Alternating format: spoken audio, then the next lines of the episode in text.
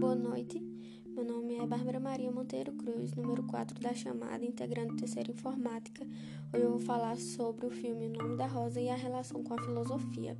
Resumidamente, o filme se trata de um monge franciscano que ele investiga uma série de assassinatos em um mosteiro italiano.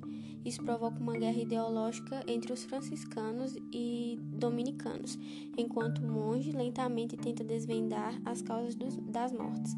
Essa história se tornou um clássico, mesclando romance investigativo com inspiração em Sherlock Holmes, religião, erotismo, violência e um toque de humor em plena Idade Média.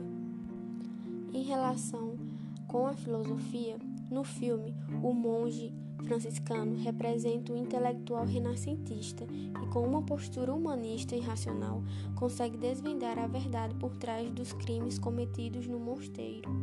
O nome da rosa pode ser interpretado como tendo um caráter filosófico, quase é, metafísico, já que nele também se busca a verdade, a explicação, a solução do mistério a partir de um novo método investigativo, e é através do método empírico e analítico que o mistério é desvendado.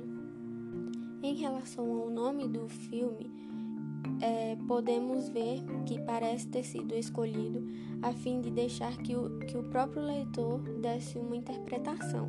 Além disso, a expressão o nome da rosa era na época medieval uma maneira simbólica de expressar o enorme poder das palavras.